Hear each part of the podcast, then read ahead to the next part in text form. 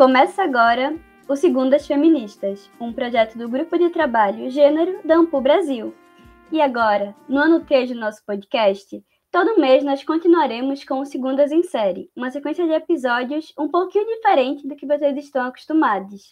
Cada episódio vai trazer um tema que tem a ver com feminismos, gênero e história das mulheres, com uma abordagem voltada também para quem não é especialista na área, mas que quer saber mais.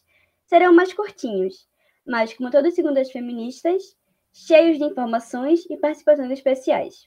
Então, se você é estudante, está se preparando para o vestibular, faz parte de movimentos sociais ou só quer saber mais sobre o assunto, vem com a gente!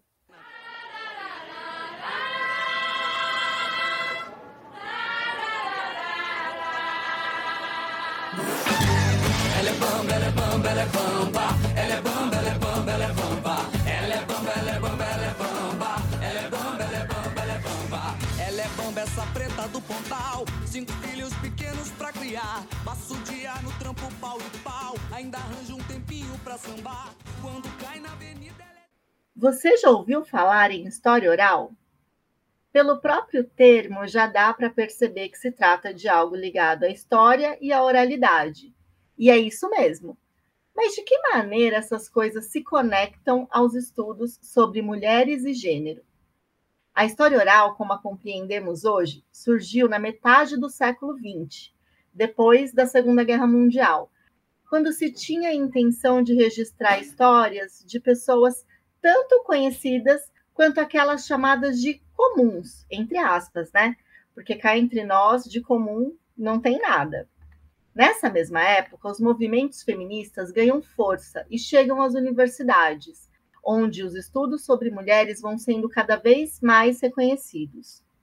Já os estudos de gênero vêm um pouquinho mais tarde, na década de 1980, principalmente, e acrescentam novos desafios aos estudos em geral. Mas de que maneira a história oral pode contribuir para a história das mulheres e os estudos de gênero? Nada melhor do que conversar com quem entende do assunto. Hoje temos como convidada Suzana Lopes Salgado Ribeiro. A Suzana é professora da Universidade de Taubaté.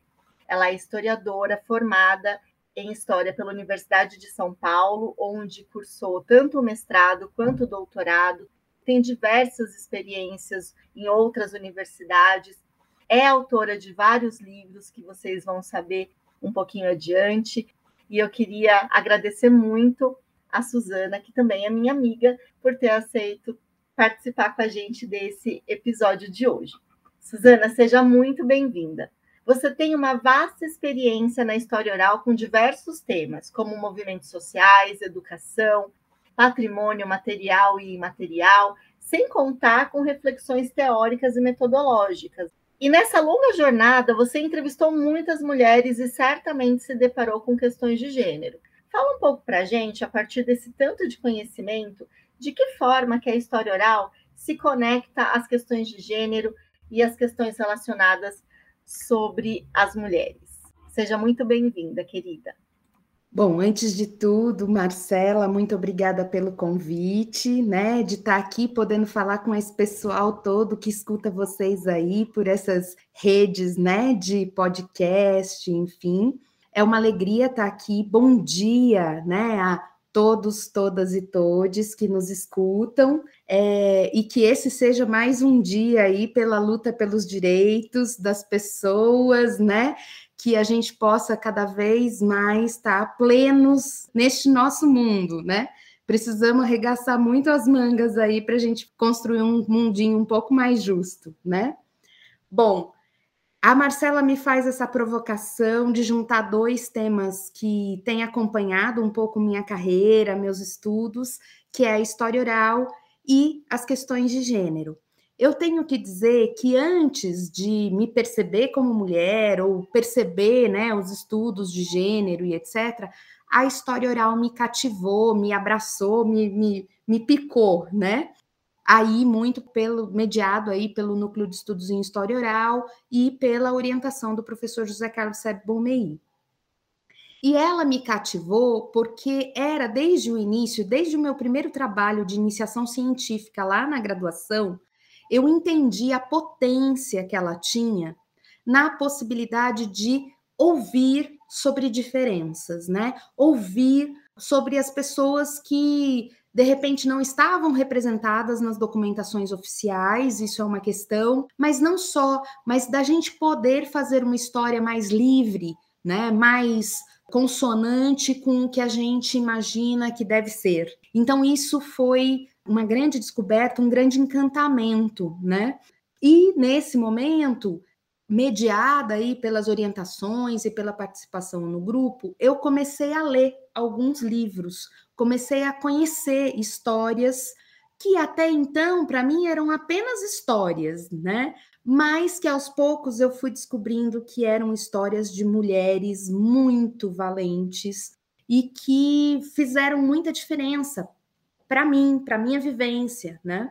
Então, dois livros que nesse momento me marcaram muito, muitíssimo, uh, que são livros de história, né? Assim, de histórias de vida, eram os livros da Moema Wieser e da Rigoberta Menchú, né?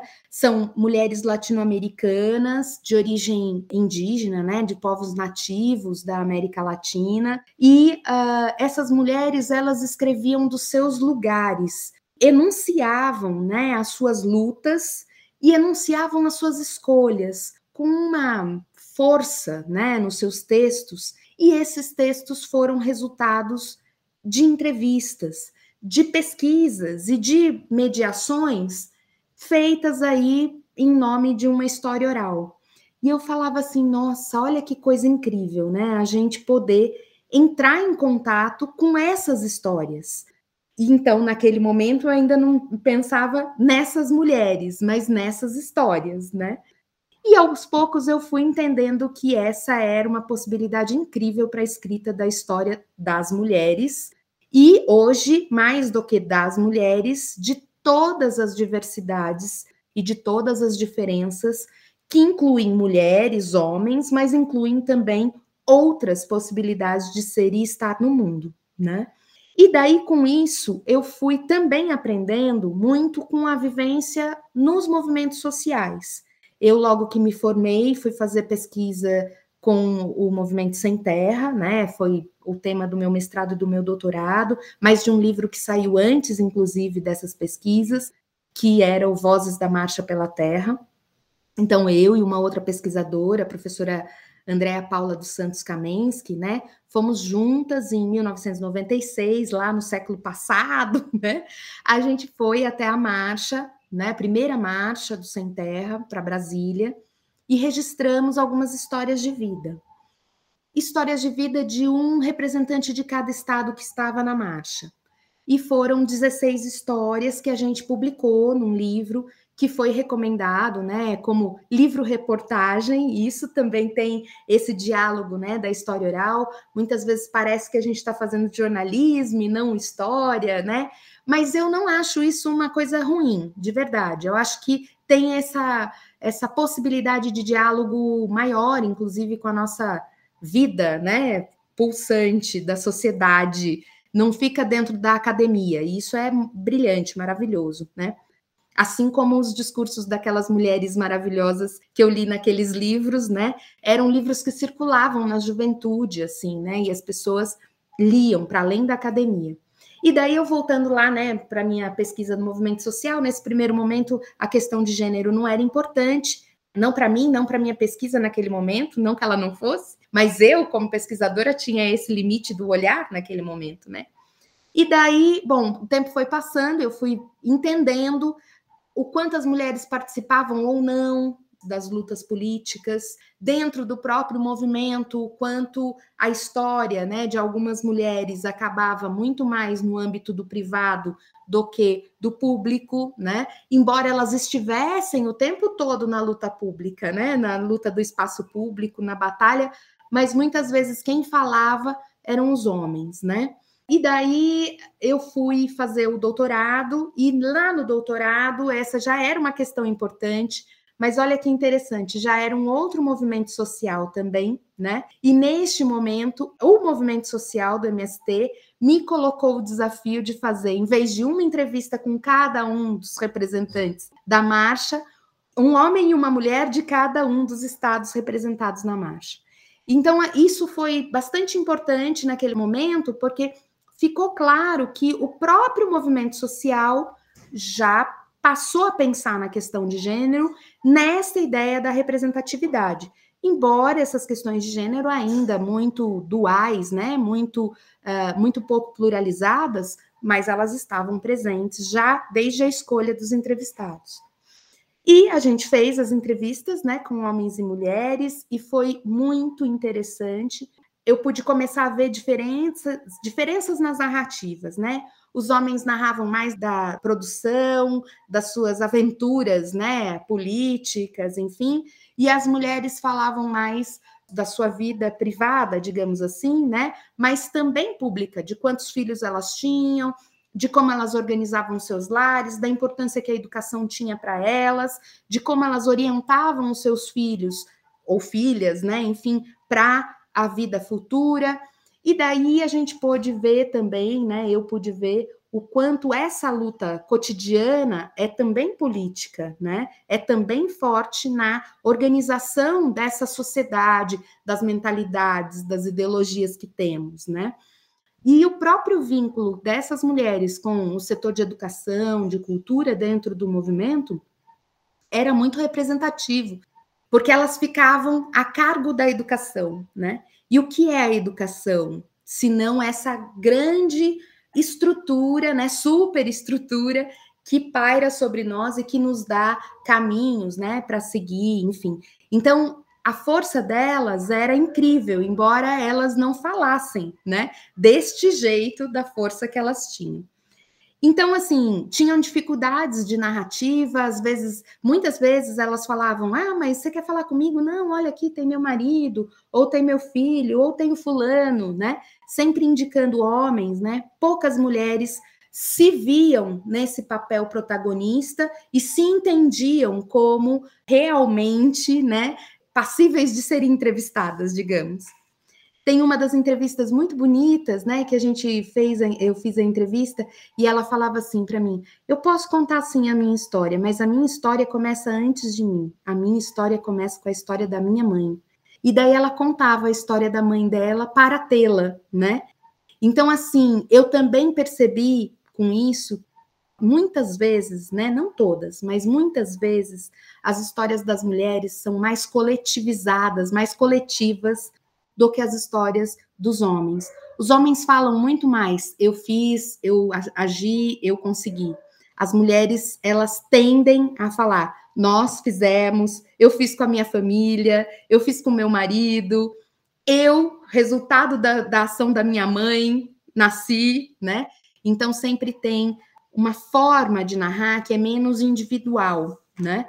Claro, estou fazendo generalizações e cada entrevista é uma entrevista, não dá para falar que é sempre assim. Mas a gente vê mais presente isso, né, nas minhas algumas centenas, né, de entrevistas aí, a gente vê mais esse, essa fala coletiva nas mulheres do que nos homens. E isso é um encantamento também, né? Porque essas mulheres também só conseguem conquistar seus espaços porque dividem com as outras, né? Porque tem outras que seguram a barra delas em algum lugar, né? Então é porque cuidaram dos seus filhos, é porque ela pode dividir alguma coisa e elas daí ocupam esses espaços de liderança política, né? Enfim. Então é bem, foi bem interessante ver isso, como isso se revelava dentro das narrativas. Foi bem rico. E eu não parei por aí, daí fechei o, doutorado e continuei estudando e continuei registrando histórias de vida, né, em outras dimensões, em muitos outros projetos. A gente tem, né, sempre, né, dentro das empresas, dentro das escolas e etc., que garimpar essas falas femininas mesmo. Isso é uma, uma coisa é, que é cansativa às vezes, né, mas ao mesmo tempo faz da ação da gente uma uma ação militante também pela fala dessas mulheres. E nesse sentido, vale reforçar, né, que a história oral, ela tem esse essa missão política, ideológica, mas também, né, de produção, né, de narrativas que registrem subjetividades, que permitam produzir documentos que dialoguem com essas subjetividades, que não hierarquize né, a fala, mas que as pessoas possam né, se auto-identificar de uma maneira livre, e isso é possante. Mas também, mais recentemente, eu vejo que a história oral, além de registrar essas subjetividades, ela permite produzir subjetividades. Né? Ela permite que a pessoa seja, que aquele seja um momento de reflexão sobre si. E aquela narrativa de si acaba sendo uma produção, muitas vezes inédita, sobre as perspectivas que aquela pessoa tem de si própria. Isso, em especial com as mulheres, acontece muito. Não sei se porque elas falam um pouco de si, e daí esse é um momento de autorreflexão, ou se, enfim, isso não, não sei ainda dizer. Mas o que acontece no final de muitas entrevistas, isso não é só comigo, não, eu aposto que com muitos entrevistadores, né? Ela falou assim: Nossa, nunca tinha pensado nisso. Agora que você me perguntou, ah, é isso, isso e isso. Ou então no final falar assim: Nossa, essa foi uma experiência tão boa, porque eu pude refletir sobre coisas que eu nunca parei para refletir, né? Então, esse processo da narrativa de si, sendo também um processo de produção de subjetividade, de subjetivação, né, como diria o Foucault.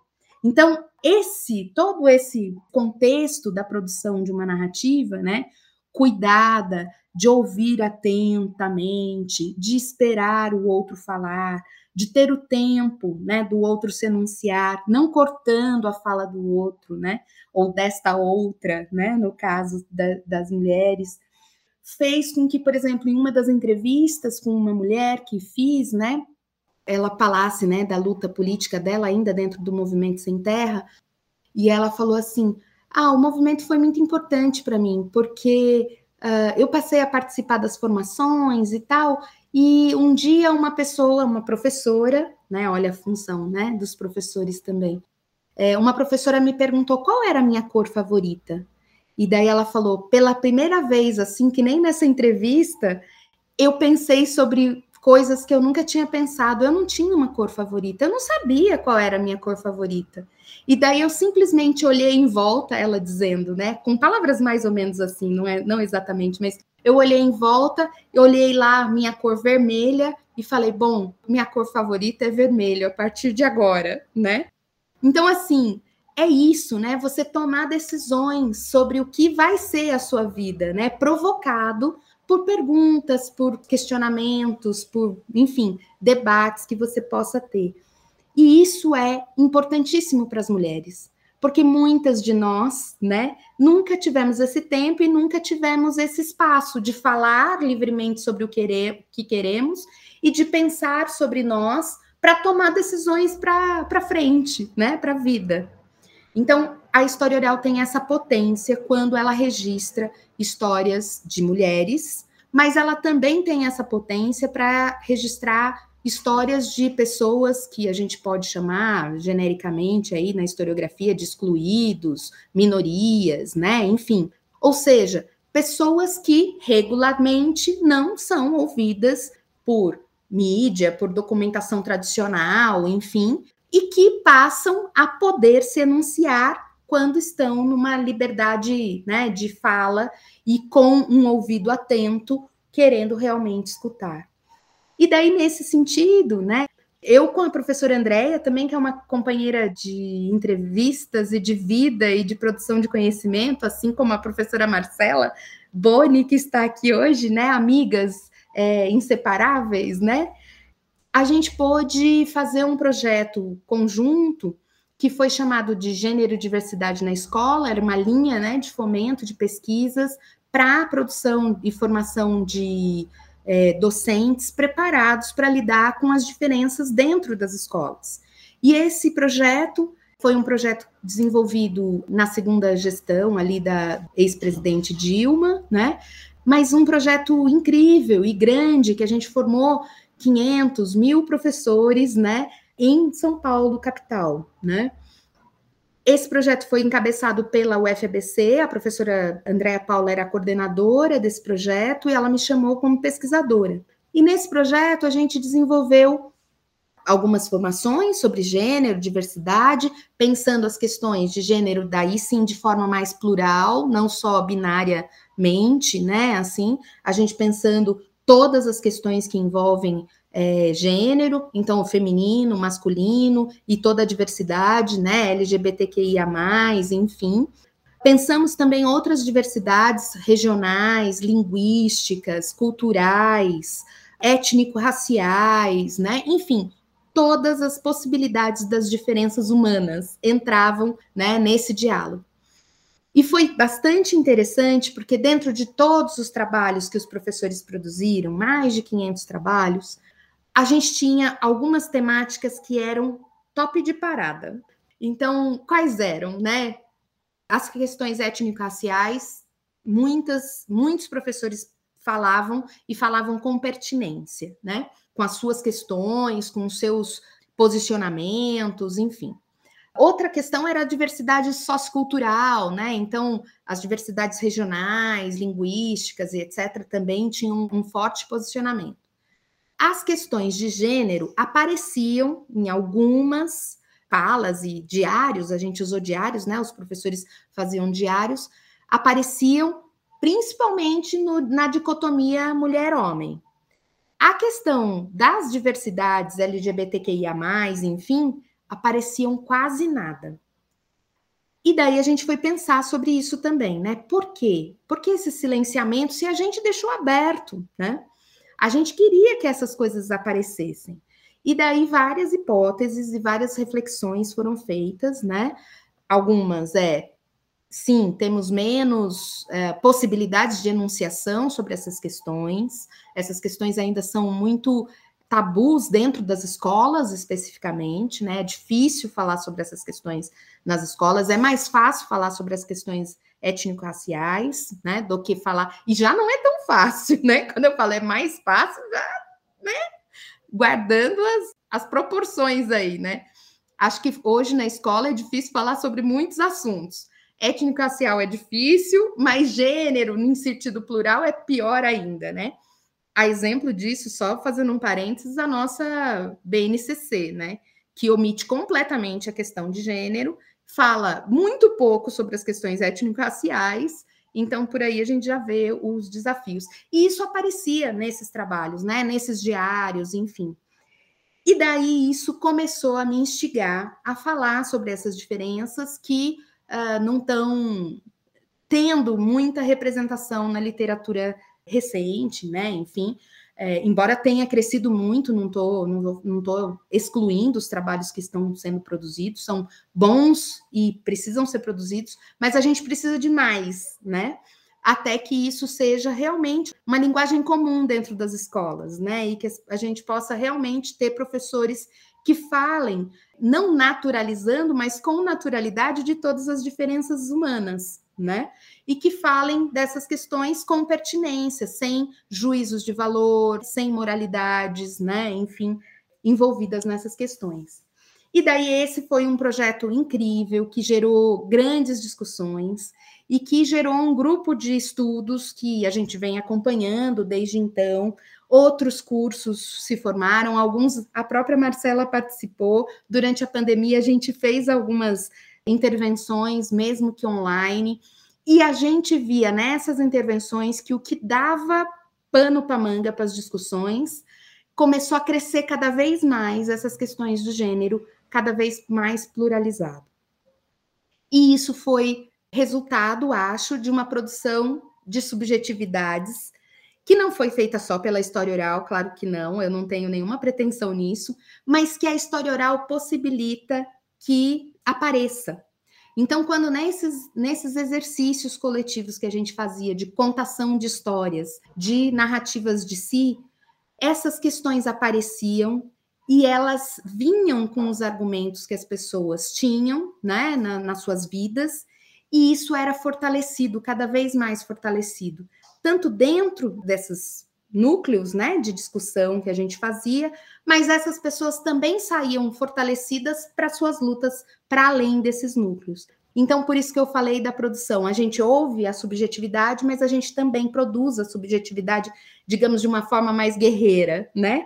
E eu acho que isso, alguns grupos vão chamar de que não é história, que não é fazer pesquisa, que é, mas eu acho que isso é uma grande, uma grande delícia, né, de poder fazer história oral, porque a gente está falando diretamente com a pessoa e produzindo uma intervenção no mundo a partir daquele momento. A gente não deixa para depois, quando a, a, tese e a dissertação foi defendida, ficou na estante, virou um artigo. A gente também faz isso, né? Porque a vida acadêmica exige. Mas não fica só nisso. A intervenção no mundo e na criação do mundo melhor, ela já está desde o primeiro momento, quando você senta e escuta efetivamente essa pessoa. Então eu dei o bom dia falando, né, para a gente ter força na luta.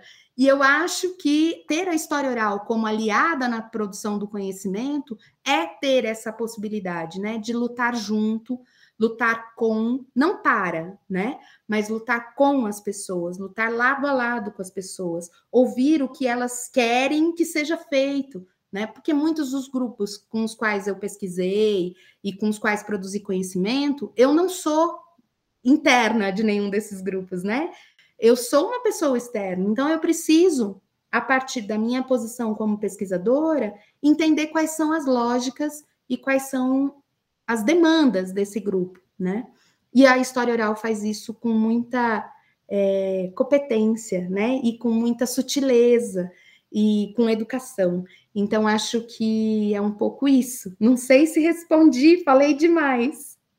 Imagina, Suzana, é uma delícia te ouvir. Isso, é, eu sou muito suspeita, porque tenho uma admiração imensa por você, pelo seu trabalho. Você é uma referência para mim tanto teórica quanto como pessoa e professora, que eu posso dizer que, mesmo não tendo sido minha professora formalmente falando, foi e é, né? Eu acho que as nossas trocas são sempre muito importantes. E ouvir e saber que outras pessoas estão ouvindo aqui comigo sobre história oral, vindo de você, que é essa pessoa, né, que desde lá da década de 1990, na marcha do MST, foi construindo né, esse monte de conhecimentos, onde a história das mulheres, as questões de gênero foram se materializando em diversos projetos efetivamente. Então, aqui você trouxe para o nosso público não só o que a teoria diz, né, o que é possível pensar a partir de textos, mas o quanto é potente ir a campo, o quanto as experiências, os projetos, né, que você foi compartilhando de um jeito tão bonito como sempre aqui com a gente, é, são a base dessa produção dos conhecimentos, né? Então, eu queria agradecer muito a sua presença. Vou te passar a palavra para você se despedir do nosso público e dizer que é sempre um prazer e um monte de aprendizados ouvir você. Marcela, bom, eu só tenho a agradecer mesmo, né, pela sua presença marcante também na minha vida, né? Eu acho que eu falei que as mulheres têm uma narrativa coletiva, né? E na minha narrativa de formação, de estar na academia, eu acho que mostrei aqui que ela não é sozinha, né? Tem a figura maravilhosa do professor Seb, da Andréa Paula, e você, né, que é uma dessas pessoas incríveis com quem eu me encontrei Fabiola, Márcia, Vanessa, enfim, muitas mulheres que fizeram com que o meu conhecimento fosse modificado efetivamente, né? E que eu pudesse ver de formas diferentes, ver os limites da minha produção, ver as possibilidades e as potências também da minha produção, né? Porque a gente foi se segurando. Então, assim, você é uma pessoa fundamental. A questão de gênero também veio para minha vida muito mediada por você, né? Então, você é muito importante. E daí, claro, a história oral que nos uniu, né? Que é campo que fez surgir todas as minhas pesquisas. É algo que eu aprendi com o Goethes, né? De estar lá modificando o estar aqui. Então, é isso, né? Estar lá modifica, tem que modificar o estar aqui, mas mais do que o estar lá modificando o que estar aqui, estar lá modificando o estar lá, né? Ou seja, de alguma forma possibilitando coisas que aquelas comunidades não tinham, né? Então a ideia de dar voz, é claro, é uma besteira, mas botar megafone, fazer ecoar em algum lugar que não, não entravam, isso é um papel também, né? Produzir representações outras que não sejam as que estão sempre né, colocando aquelas pessoas no mesmo lugar, como nas histórias únicas, né, que a Chimamanda nos conta. Então, assim, essas questões são fundamentais, né?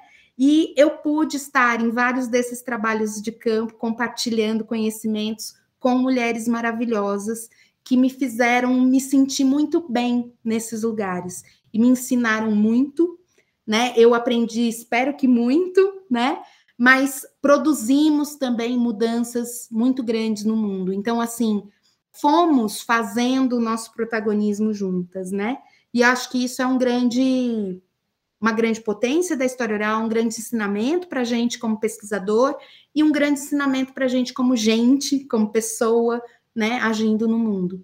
Então, só desejo que vocês se encantem pela história oral como eu e a Marcela nos encantamos e que venham mudar o mundo conosco, produzindo cada vez mais segundas feministas, terças feministas, quartas feministas, né? Todos os dias muito feministas e femininos e plurais, enfim, é isso.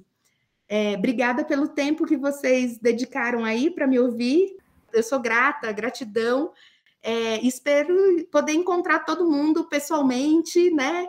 É, em congressos, em trabalhos de campo, enfim, na vida.